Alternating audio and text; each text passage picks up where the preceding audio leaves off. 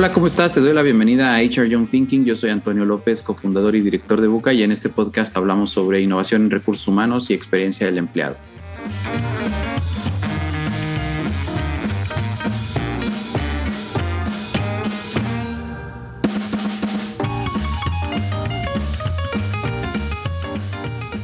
Hola, el día de hoy este, me acompaña Cristina Carballo. Cristina, ¿cómo estás? Buenos días, me da mucho gusto saludarte, bienvenida. Hola, pues muchas gracias por, por invitarme y espero que pueda aportar ¿no? justo a, a lo que están buscando transmitir.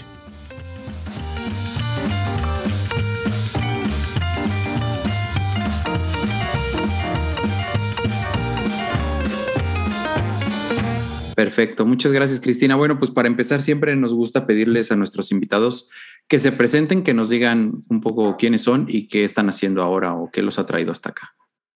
Excelente. Pues mira, yo soy Cristina Carballo, eh, soy cofundadora de, de Krabi y actualmente justo también dirijo una, eh, pues una empresa que también empezó como un podcast que se llama Culture Breakfast Latam, en donde también buscamos transmitir todos los temas relacionados a la cultura y a cómo mantener una organización saludable eh, cara que podamos impactar al final en el ecosistema de las empresas en México y, eh, y, pues que hagamos al final que las empresas ayuden a que los colaboradores sean más felices y por lo tanto seamos más productivos ¿no? y más exitosos.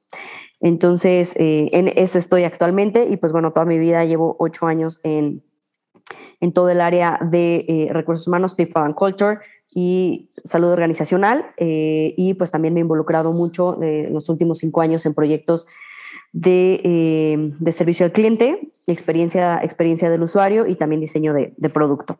Y es a grandes rasgos mi resumen. Sí, muy, muchas gracias. Y definitivamente me gustaría empezar preguntándote, o más bien muy interesado por este tema del, de diseño de productos, user experience. Y eso entiendo que es algo de lo más reciente que has hecho profesionalmente uh, en tus nuevos proyectos y un poquito cómo llegaste hasta ahí. Y me interesa mucho saber si la manera de llegar ahí fue consecuencia de pensar en, en la importancia de la cultura o fue completamente algo aleatorio o inconexo. Sí, mira, eh, sí, es, es, está muy conectado. La, la, parte de la cultura organizacional, cuando tú tienes al final muy, muy claro cuáles son los valores y tu propósito de la compañía, la mejor manera en la que tú vas a entregar un resultado excelente hacia el usuario, hacia tu cliente final, va a ser, eh, pues claro, ¿no? O sea, si todo el mundo quiere que sus, usuarios en, reciban el mejor producto en el mejor tiempo posible, ¿no? Este, donde todo, toda la experiencia sea increíble y pues por lo tanto cre, crees esa lealtad. Entonces, para tú poder lograr eso hacia, hacia los usuarios, muchas veces pensamos que, pues básicamente más bien lo que hacemos es que los pone, lo ponemos como indicadores dentro de los puestos, ¿no? Decir, oye, si, si logras este nivel de atención, pues te doy esta comisión. Eh, si logras al final que el usuario regrese contigo, pues te doy esta otra comisión. Entonces, todo lo sujetamos a, eh, pues ahora sí que indicadores súper cualitativos, sí, súper cuanti cuantificables. Pero al final, en realidad tú no puedes saber si con eso el colaborador o, o tu, la, la, persona que trabaja contigo en verdad está de acuerdo con todo eso y en verdad lo hace porque en verdad quiere hacerlo o lo hace simplemente porque va a ganar algo. Entonces, lo que yo he estudiado todo este tiempo es que cuando tú logras que tu cultura ¿no? y tus valores se vivan tan bien internamente ¿no? con tus colaboradores, que seas congruente, consistente y al, fin, al final lo que al final predicas en verdad también lo apliques y los colaboradores ven eso, que estás alineado a, unos valores y también alineado a un propósito que en verdad impacta en, en, la comunidad, entonces los colaboradores ni siquiera vas a tener que medirles esa, esos puntos cuantificables, simplemente lo van a hacer porque van a vivirlo y también se van a sentir parte de la organización y por lo tanto va a ser algo que también ellos van a querer poner su corazón y lo mejor de ellos en entregar ese resultado. Entonces, digo, y te dije este overview general, porque cuando yo estudié toda esta parte de cultura y, este, y empezamos nosotros también a crecer como compañía, eh, pues nos dimos cuenta que había que hacer un esfuerzo muchísimo más profundo en cómo nosotros estábamos transmitiendo eh, pues todo lo que son nuestros valores y nuestro propósito de cambiar la vida de las personas a través de un producto y la manera de poder hacer eso y entregar excelentes resultados es hacerlo inter es haciéndolo internamente con la gente, ¿no? Y logrando dar mucho contexto de qué es lo que buscamos a nivel experiencia del usuario, a nivel satisfacción, eh, pues y a nivel también resultados de la compañía.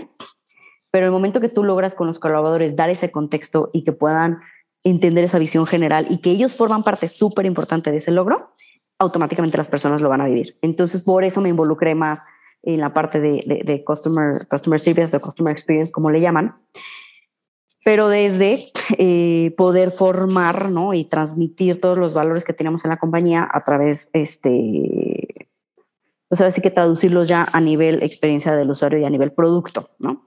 Entonces, es algo que va súper, súper conectado, ¿no? Este, y por eso llegué básicamente ahí. Digo, fue una gran historia.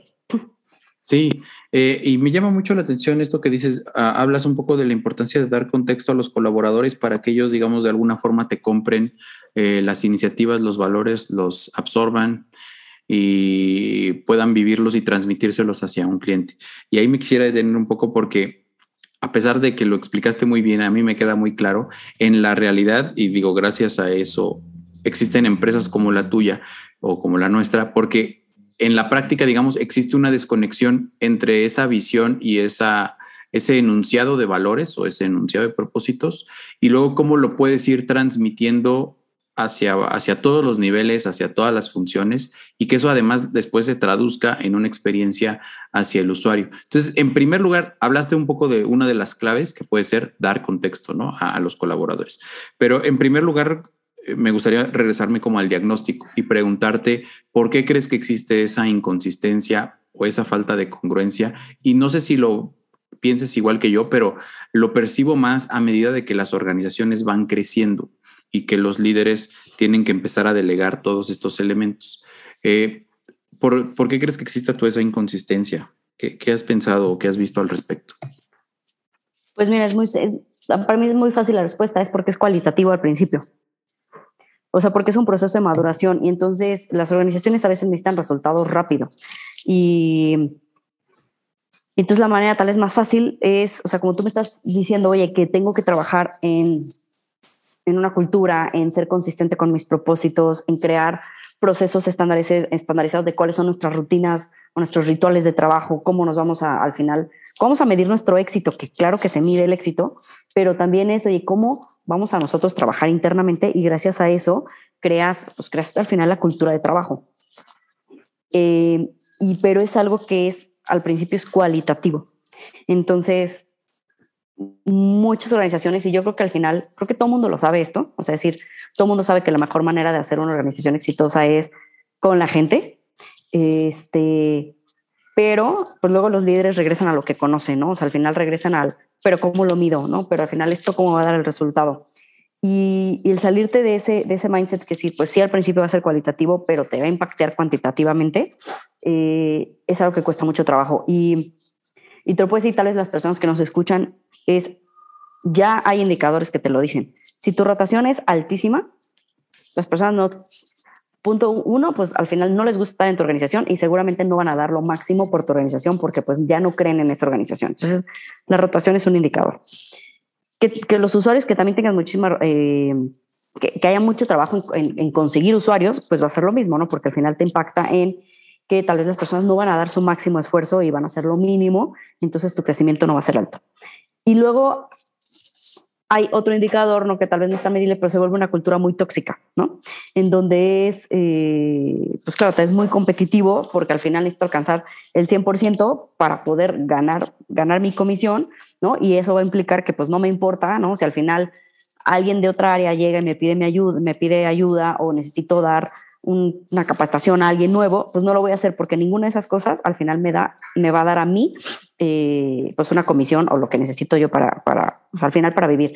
Entonces los colaboradores también empiezan a ser un poco, pues nada más enfocados, ¿no? A mi resultado y lo demás no importa. Entonces ya es una cultura muy tóxica en donde pues no hay colaboración, ¿no? Nadie te ayuda, todo el mundo nada más está pensando en lo suyo y, y eso a la larga tal vez pues esas, esas personas nuevas que llegan es una rotación constante, ¿no? Y esas personas también se cansan de que al final no crecen. Entonces, es un círculo vicioso que en cualquier organización te puedes dar cuenta de eso. Pero al final, el por qué no lo hacen todavía es eso, porque tal vez no, no encuentra la manera de medirlo y no se va a medir, es cualitativo, pero hay, hay dos maneras que a mí me encanta en un libro, eh, justo en el libro de Advantage, habla de eso, ¿no? Cómo, cómo crear una gran organización y una organización saludable. En un lado sí está la estrategia, están, eh, eh, los números, no alcanzar los resultados, pero del otro lado está todo lo que si no tienes, lastima la organización y no vas a alcanzar todo esto, que es dobles discursos, política, confusión, eh, cero orden, ¿no? Este, cero consistencia. Entonces, si no tienes esas dos, tu organización no va a ser muy exitosa, ¿no? Simplemente puede ser que le vaya bien, pero al final, pues, puede ser que los colaboradores no estén contentos y el día de mañana, pues, se vayan a ir, ¿no? Entonces, ahí cómo creas esa, pues, esa lealtad, ¿no? Internamente y tanto, y, y tanto con los usuarios. Oye, Cristina, hablaste ahorita de tres cosas que, son como indicadores, que es la rotación o la adquisición de usuarios o la cultura que se puede volver tóxica en las empresas. Y eso, o sea, yo creo que estoy muy de acuerdo con esas tres cosas. Sin embargo, muchas eh, veces algunos líderes me han planteado, líderes que están como convencidos o profesionales de recursos humanos que tal vez nos estén escuchando, que están convencidos de la importancia de ponerse a, pensar y sentarse realmente a definir como un plan integral para transformar, para eh, permear mejor, si quieres verlo, la cultura. Sin embargo, cuando llegan como al, consejo o algún foro en donde existe como esta, esta luz para ventilar y la, la, importancia de esto y que les compren la idea a nivel corporativo, les falta mucho empuje para convencer a los que tienen que convencer. Precisamente creo que va un poco por lo que dices del aspecto cualitativo y de que es algo que toma más tiempo de lo que podría tomar, no sé, contratar a alguien y, cambiar algo así rápidamente, ¿no? O sea, que, que no da un resultado rápido. Y entonces, tú ya hablaste un poco ahorita de, bueno, necesitas estas dos esferas, la estrategia y, el, y la otra que podría ser la cultura. Pero ante esta como realidad de, negación o de poner trabas para que no se invierta, digámoslo, en la cultura, ¿tú qué les dices a esos profesionales que al final del día son quienes tienen que elevar la voz y, llevar este tipo de iniciativas a sus organizaciones? A ver, creo que algo que al final sí necesitamos nosotros y, he visto en líderes a nivel líderes de recursos humanos es que nos es que sí hace falta que sean más data, data driven ¿no? Y lo que suele suceder es que a las áreas de recursos humanos o de People and Culture presentan sus soluciones, pero a nivel, oye, la gente está enojada, ¿no? O, eh, oye, se ve que no hay colaboración, no es una cultura tóxica, todo el mundo se pelea, este, no hay comunicación, ¿no? Entonces, al final la manera en que de presentarlo es muy cualitativo. Entonces, eso es bien complicado. Entonces, sí se puede medir, y lo que creo que mi sugerencia es la manera de presentar esas soluciones es presenten números. Y, y ahorita toda una vertiente de cómo, conver, cómo existe toda la parte de HR, HR data, porque lo que no se mide no se puede mejorar. Y aunque sí son cosas cualitativas, al final sí te impactan en un indicador. Entonces, ¿yo qué sugeriría? Pues a ver, ten muy claro tu número, tu, tu porcentaje de rotación y los motivos de rotación, ¿no? pero no de este, oye, pues está saliéndose muchísima gente este mes, ok, ¿no? Pero pues tal vez este mes hubo un cambio de estrategia y al final alguien puede, lo, se lo adjudica al cambio de estrategia y no necesariamente a la, cultura. Entonces, ten tu histórico de, de, rotación y los motivos de rotación. Entonces, para eso yo le sugiero hacer una, cada vez que salga alguien, hacer una encuesta de salida. ¿no? Eh, oye, y al final poder, poder conseguir este mm, feedback en verdad directo y transparente muy, muy, muy honesto de por qué se está yendo la gente. Entonces, ese sería un punto, ¿no? Como la parte de rotación. Otro es, pues, corre encuestas también de engagement, ¿no? Eh, de, de, satisfacción. Y hay, la verdad es que a veces que cuando yo digo esto, la gente como que se agobia y dice, no, pero ¿cómo puede ser todo eso? Puede ser súper sencillo, o sea, puedes en verdad hacer un Google Forms en donde cada dos semanas lo mandes a tu compañía y decir, oye, ¿cómo te sientes? ¿Cómo te sentiste esta semana? Del 1 al 10, este, o del 1 al 5, ¿no? Para no hacerlo, o sea, del 1 al 5, y es, ¿qué es lo que, platícame qué es lo que más odiaste esta semana y qué es lo que más te gustó? O sea, puede ser súper sencillo cada dos semanas. Y tener ese histórico de decir, oye, a ver, pues la gente está, eh, y luego lo que haces es, y esto es muy frecuente en esas encuestas, siempre las personas que te califican de, si es una encuesta del 1 al 5, los que califican del 2 a 1, del 2 al 1 son personas que yo lo he firmado y siempre sucede, son personas que te van a renunciar en el próximo mes. Entonces, eso, ¿no? Entonces, esa sería mi tercera, como que corres esas encuestas y lleves información y ese histórico y decir, oye, y esta persona contestó esto y fíjense, se fue en, a los dos meses contar. Y luego lo otro que hay que hacer es los costos, o sea, porque si es muy costoso, o sea, es muy costoso que se vaya una persona. Entonces, ¿cuánto te cuesta primero la salida de una persona y luego cuánto te cuesta el reclutamiento, ¿no? O sea, entonces es las horas hombre dedicadas a reclutar o si es una agencia, cuánto te cuesta. Y luego de ahí, oye, pues cuando entra la persona son dos meses que no es eficiente. Entonces ya perdiste ahí dos meses. Si va a ser alguien de ventas, pues cuánto revenue, cuánto estás perdiendo, ¿no? Porque al final, pues esa persona no te está dando en los primeros dos meses, más tres meses. Entonces ahí ya son cuatro meses que ya perdiste, la empresa ya perdió. Entonces, lo que nosotros necesitamos lograr hacer más es entender de data y poder presentar eso en números.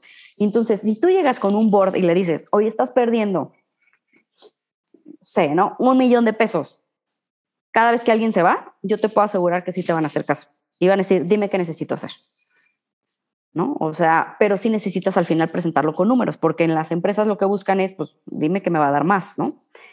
Eh, entonces, eso y, que las personas de recursos humanos o de people no, pues, no se agobien con todo esto, al final no, no lo van a resolver ustedes, o sea, la cultura no es de un rol, ¿no? O sea, no es de la persona de recursos humanos, eso no es la cultura, la cultura es la organización y, es una, pues sí, ahora sí que es una función transversal en toda la organización y todo el mundo tiene que subirse a ese barco. Hay un representante de, pero es de todos. Entonces, lo que más tienen que buscar es cómo presento todo lo que hoy me está pasando preguntarse cómo lo puedo medir. Y si hay, o sea, si hay maneras de poderlo, de poderlo medir. Es un impacto general este, o a la larga, pero esa sería mi sugerencia.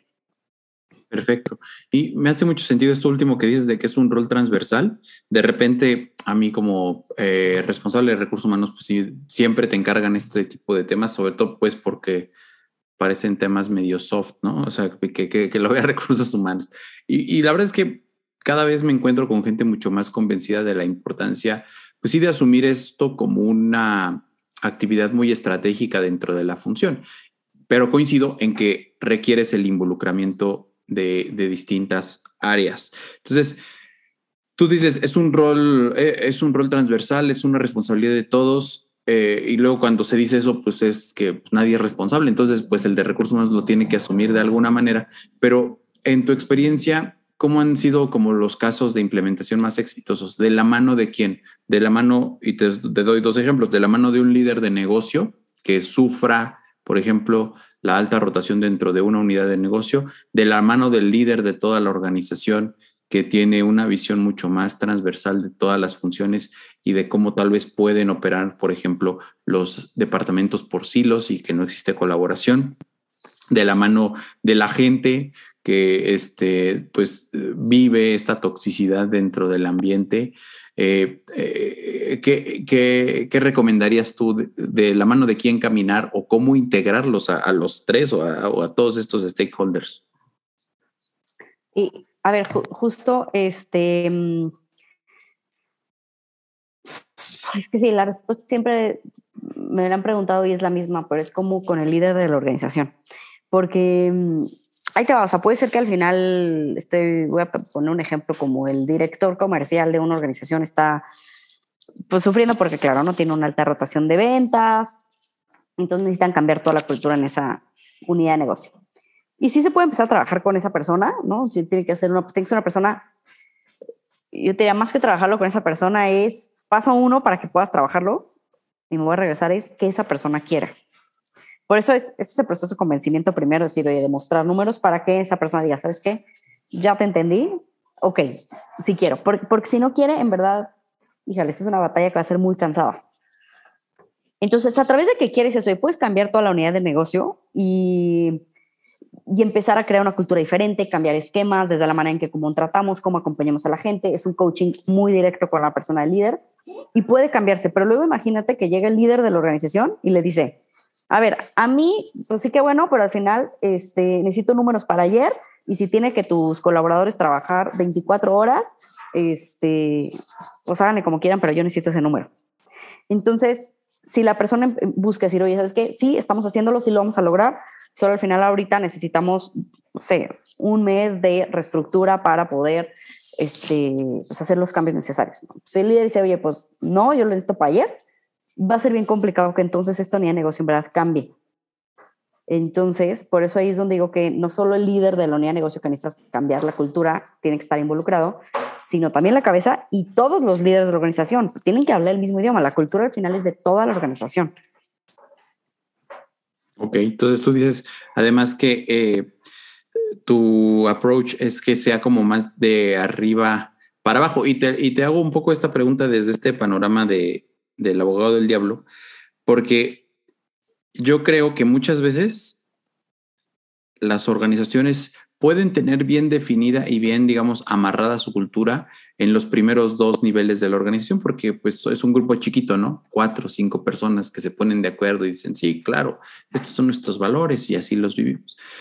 Y en cambio, cuando caminas los pasillos o las, las plantas productivas o las sucursales, ¿no?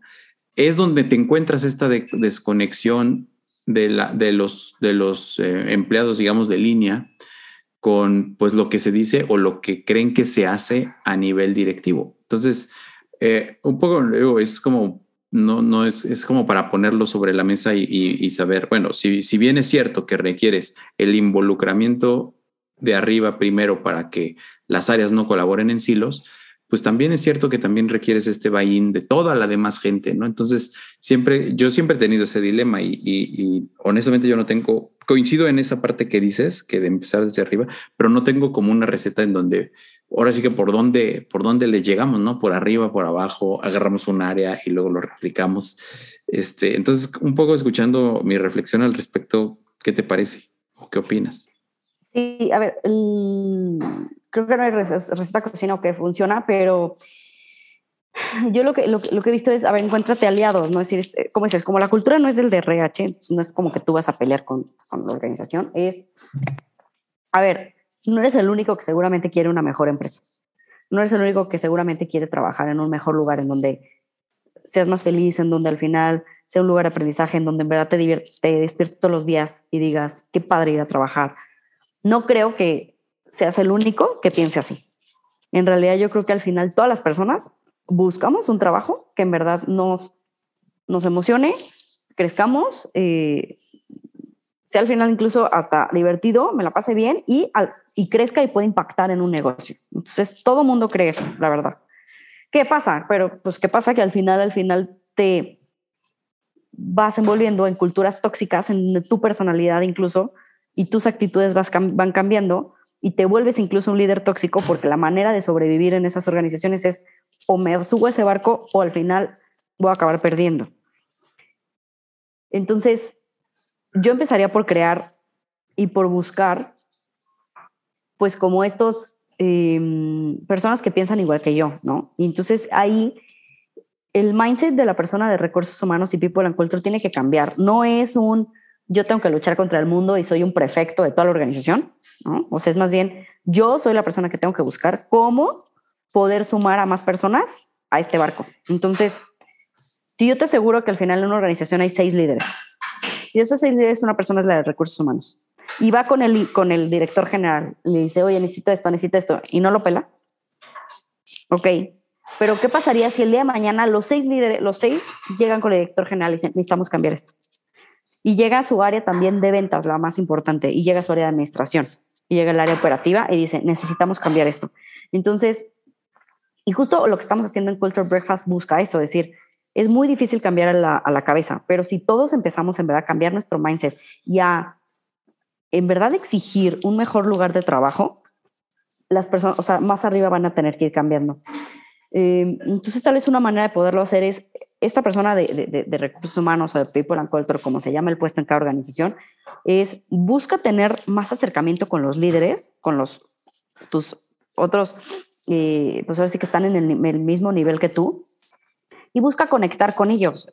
En, verdad entender su interés genuino de, de por qué estás aquí, qué sí te gusta tu trabajo, qué no te gusta. O sea, no estamos peleados, intenta conectar con ellos y hacértelo tu aliado y decir, oye, a ver, sé que tú sufres muchísimo esto, yo también, ¿por qué no vamos haciendo esto? ¿No? Pero primero necesitas conectar con ellos. O sea, no puedes llegar con un, oye, necesitamos esto porque tú estás mal y el líder también, y si no, no, no, no. Se conecta con la persona. O sea, trata de al final entenderlo también, qué situación él está viviendo. Y luego, y agárrate otro aliado, y agárrate otro aliado. Y pues si que empiezas a cambiar cinco unidades de negocio, pues luego el director general va a tener que cambiar, pero porque va a haber resultados. Eso es un buen punto. Decir, voy a ver, entiendo que ahorita, parece al director general, entiendo que ahorita no me crees que esto va a funcionar. Danos chance de dos meses lanzarlo y te vamos a, y te vamos a resultados. ¿no? Entonces, eso yo creo que sería, o sea, no, y hay que cambiar ese mindset de que no es recursos humanos contra la empresa.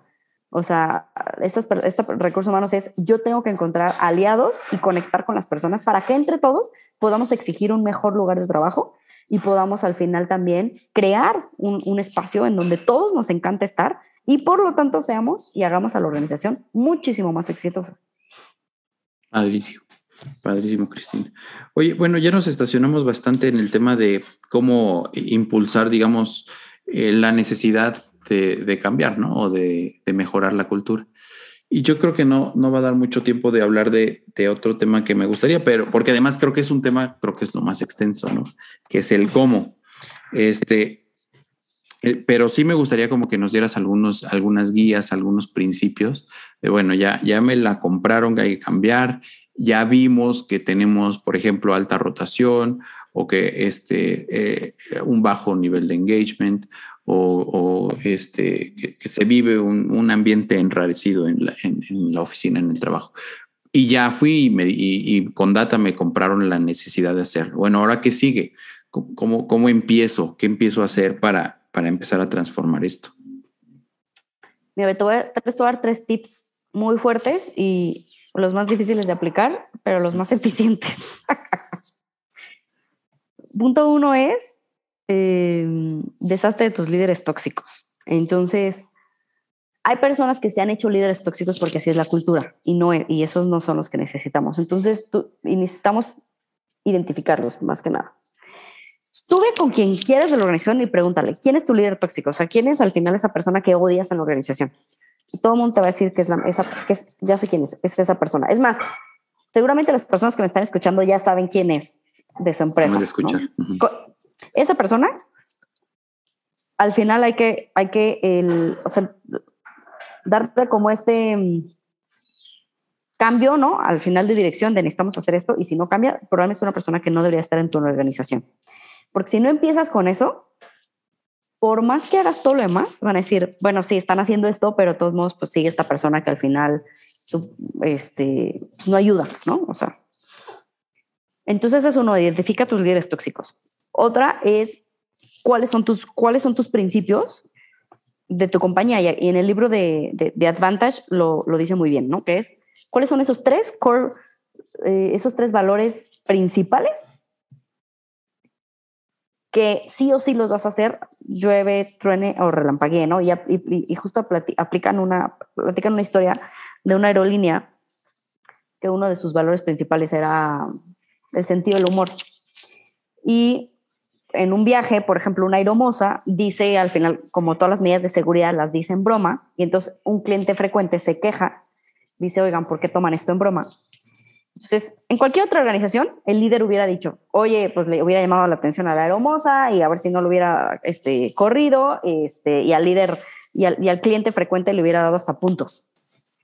Bueno, y este ejemplo se los digo por así de consistente tienes que ser con los valores que tú pongas como principales. Lo que este líder hizo fue que le escribió al cliente y le dijo, te vamos a extrañar. O sea, imagínense lo fuerte de de cómo le haces caso más a tus valores principales que, que a otra cosa. Y a la larga eso no es que pierdas clientes en realidad, sino lo que hace es que te, te hace una organización con una cultura consistente y congruente con lo que estás haciendo. Y eso la gente lo admira, lo aprecia y lo vive. En el momento que te ve, es, es, el ejemplo lo que los arrastra. En el momento que te ve que eres consistente, que en verdad lo que dices lo aplicas, las personas van a decir, ok, ya confío en ti, necesitas ganar, tu, ya confío en ti y entonces yo también lo voy a hacer. Entonces definan sus tres valores principales que sí o sí los van a hacer, o sea, cómo se define la organización, cuáles son mis tres valores principales, y hay muchísimos, o sea, te digo, esta organización en el sentido del humor, en otra puede ser como diversidad de pensamiento, ¿no? Este, ser valiente, eh, aprender de tus errores, cada quien tiene diferentes, pero tres principales. Y eso entonces empieza, de esos tres valores lo que se hace es luego crear comportamientos, ¿no? Si por ejemplo escogí eh, aprender de los errores, defínelo luego en comportamientos que te gustaría ver. Oye, un comportamiento y en las sesiones donde haya, donde tengamos que crear algo, arriesgate sin miedo a que, sin miedo a nada y preséntanos tus aprendizajes si te equivocaste, ¿no? Oye, es una persona que al final cuando comete un error no se queda callado, sino lo dice y genera un aprendizaje. Em, ¿Cómo se vería otra manera de ese comportamiento? Somos, somos una organización en donde no castigamos los errores, ¿no? O sea, también viene el otro lado. Eh, no castigamos los errores, aprendemos de ellos. Cada valor define en comportamientos cómo se vería en toda la organización y también cómo se vería negativamente. Y eso se empieza a los aplicar. Eh, y ya la tercera, al fin, es, les diría, eso, midan cómo está su organización. O sea, empiecen a, a, medir algo muy, muy básico, que es cómo te sentiste esta semana o cómo te sentiste estas dos semanas, del 1 al 5, que es medir el pulso de cómo está. Y las personas al final que, que, que los que al final están bajos, hay que acercarnos con ellas y decir, ¿qué está pasando? ¿Qué podemos mejorar? Y te diría que el cuarto es mantén un coaching muy, muy directo con los líderes de hecho, toda esta parte de la cultura no es que la hagas tú, otra vez, vuelvo a lo mismo. No es hacerla tú, es hacerla en conjunto con todo el equipo. ¿Cuáles van a ser nuestros valores? ¿Cuáles van a ser los comportamientos? ¿Cómo lo queremos ver? Y, y lo más difícil es actúa en consistencia de eso. Si en algún momento ves que alguien está haciendo un comportamiento que tú dijiste que no era aceptable dentro de la organización, ¿qué vas a hacer al respecto? Si no haces nada al respecto, todo lo que hiciste se pierde, porque ahí es donde empieza la consistencia. ¿sí? O sea, es, en verdad te creo que sí estás cuidándome y estás, estás cuidando que nuestra organización sea un lugar sano, seguro, eh, en donde todos podamos ser exitosos, ¿no? Mm, eh, no nada más un área o nada más una persona. Entonces, pues a grandes rasgos eso sugeriría. Nada más, no, o sea, como para para echártelo mañana todo, ¿no? O sea, es, es bastante ambicioso. no, pero mañana puedes empezar, está fácil. ah, claro, sí. No, no lo hagamos mañana, pero sí lo puedes empezar. Y me parece muy bien. Yo, yo mientras hablabas, reflexionaba mucho en esto de los líderes y no quisiera como regresarme al bloque anterior o a la parte anterior, pero un poco en, y, y lo volviste a decir al final, ¿no? Actuar consistentemente. Y hay un, riesgo y una tentación constante en el líder que aprueba este, eh, o sea, estos son nuestros valores, órale, estos son los comportamientos de acuerdo, vamos adelante, vamos a actuar en consistencia, sí.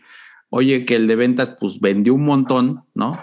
Pero o es un líder tóxico o es un líder que vendió un montón a costa de los comportamientos negativos que dijimos que no íbamos a promover ni a permitir. Híjole. Y entonces ahí eh, o sea, es más fácil decirlo que hacerlo, pero tal vez como que lo más ah, fácil de decir es sí, pero que, se, que hay que ser consistentes con, con la cultura y con los valores, pero tal vez lo más difícil sea tomar la acción de separar a este líder o de amonestarlo o, digamos, eh, levantar la sanción que corresponda.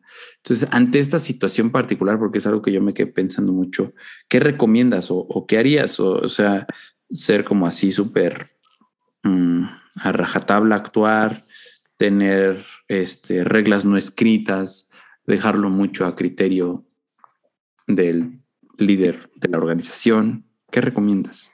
Mm, no, yo creo que no, no, es, no, es, no es tanto a criterio porque al final, si tú ya lo estableciste, imagínate que yo comuniqué con mi organización que uno de nuestros valores que voy a defender es eh, el aprender de los errores. Y dentro de eso, un comportamiento que yo definí fue, que yo definí, yo líder y todos los líderes definimos fue, no castigamos los errores, sino aprendemos de ellos. Y en la organización luego pasa que alguien se aventó, se arriesgó, hizo algo y, se equivocó y tal vez perdieron dinero, pero aprendieron un montón. Y entonces ahí sería, ahí es donde empieza la consistencia. El líder diría, oye, pues sí, sí estamos, aceptemos los errores, pero tampoco no para perder dinero, entonces eso no está permitido. Entonces ahí dices, bueno, entonces, entonces no me pides que me arriesgue, pero al final ya te enseñé cómo todo lo que aprendimos. O gracias a mi error perdí, no sé, perdimos 100 mil pesos, pero gracias a mi error ya encontramos cómo después ya no vamos a perder 500 mil. Ese es el punto, es decir, ¿qué aprendiste? O sea, es, equivócate siempre y cuando aprendas. Y si ya aprendiste, entonces no puede ser, no puede ser a criterio, porque entonces lo que pasa es que entonces tus valores, como en muchas organizaciones, quedan pegadas en la pared, en donde nada más están pegadas para que se vean bonitas, pero en realidad no sirven de nada y tampoco se vive y se actúa ningún, en ninguna acción, en ningún proceso interno va de acuerdo a eso. Entonces es, nada más es para que se vea bonito. Y por eso es bien importante que el líder y todos los líderes estén de acuerdo que, esta, que esa es la manera de, de, de actuar y, y, actuar en consistencia. Aún así que pierdas dinero, pero te puedo asegurar que al principio, aunque va a ser difícil y, no es algo inmediato, van a ser seguramente seis meses de adaptación. Pero te puedo asegurar que después en seis meses vas a tener colaboradores que vuelven a confiar en ti y que como, como confían en ti, van a darte no su 100%, sino van a darte su 150%, van a ser personas que se quieran quedar contigo, van a ser personas que defiendan tu marca, embajadores de marca y que incluso propongan nuevas ideas para cómo hacer, hacerte crecer. Eh, entonces, pues sí, o sea, en general es eso. Perfecto. No, estoy, estoy muy de acuerdo contigo, Cristina. Muchas gracias. Oye, eh, finalmente, el tema, como sabes, aquí hablamos mucho de, de, del modelo de Employee Experience, ¿no? y de la innovación en general de recursos humanos. A, a mí me, me, interesa mucho el tema de la cultura porque creo que es como transmites justo, es la correa de transmisión de, de, de la innovación y de la experiencia del colaborador. Eh, de hecho, de los modelos más relevantes de experiencia del empleado que lo propone Jacob Morgan, habla de que el ambiente físico y la tecnología suman en su conjunto el 60% de la experiencia, pero la cultura es lo que tiene un peso más importante que tiene un 40%. Entonces, un poco escuchar tu reflexión de cómo ligas con la experiencia que tienes, la experiencia de los colaboradores con la cultura que viven las organizaciones, qué aprendizajes has tenido, qué conceptos o qué guías podrías... Eh, Mira, hay una pirámide que me, hay una pirámide que me encanta y hay veces que yo digo que más bien es el 60% es cultura y lo demás es conocimiento. La verdad es que yo lo cambié.